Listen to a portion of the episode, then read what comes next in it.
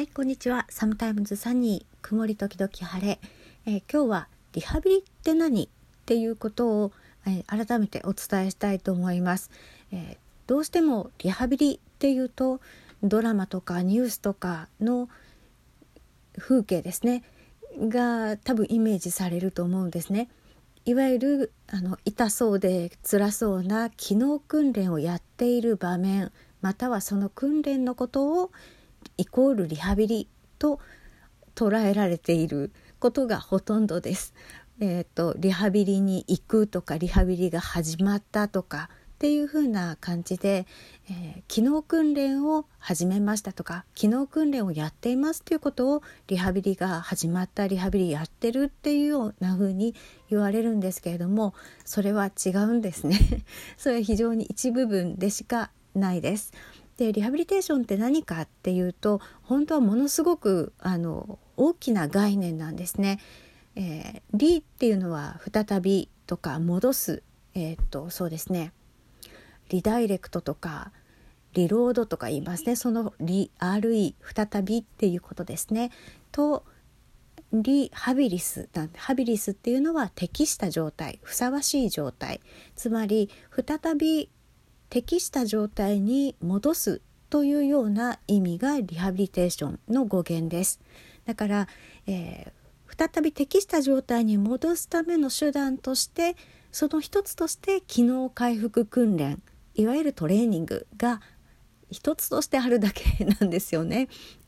なので人間らしく生きる権利の回復とか自分らしく生きるっていうのが最終ゴールなんですね。そのために行われる全ての取り組み機能訓練含めて全ての取り組みを含めてリハビリテーション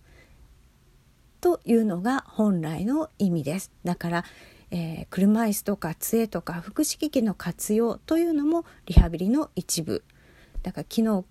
うん、機能的には変わらなくても道具を使えばできるようになった適した状態になったというのがリハビリテーションなんですね。なので、えー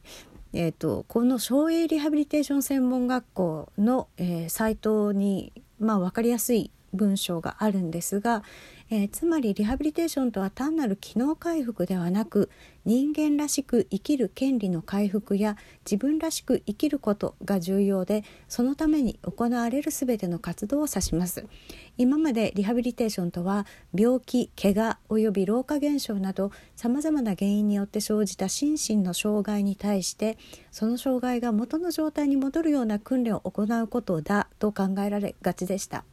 しかし現在では障害を治すだけではなく現在ではっていうか昔からですけどね障害を持った人が障害を持ったままでもより良い人生を送ることができるよう支援を行っていくことが重要であると考えられています。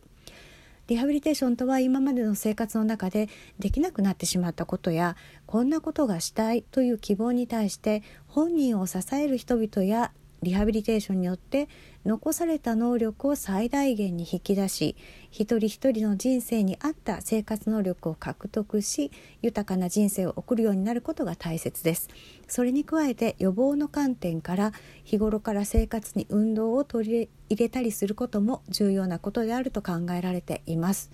ということでうん、そうですね。残存能力とか言うんですけど、えーまあ、怪我とか病気によって障害を持ったとしても残っている能力って必ずあるんですね。で潜在能力もあります。それを最大限に引き出してかつ、えー、どうやったら豊かな人生を送ることができるか、まあ、ご本人の希望と、えー、達成可能な目標っていうとすり合わせてや,、えー、やっていく取り組み全てをリハビリテーションっていうんですね。だから復職がリハビリテーションになる人もいるし復学がリハビリテーションになる人もいるし、えー、脳梗塞で肩麻痺になったけど片手でお子さんを育児するお母さんの役割に戻るっていうのもリハビリテーションなんですね。だから、えーと、いろんな職種が関わります。え基本的には医師看護師そして理学療法士作業療法士言語聴覚士が中心になりますが他にその社会福祉士さんとかもう社会福祉絶対に切り離せないですからね社会福祉士さんとか臨床心理の方特に精神科領域では臨床心理士さん非常に重要な役割を、えー、果たしてくれますそれからケアマネージャーさん介護福祉士さん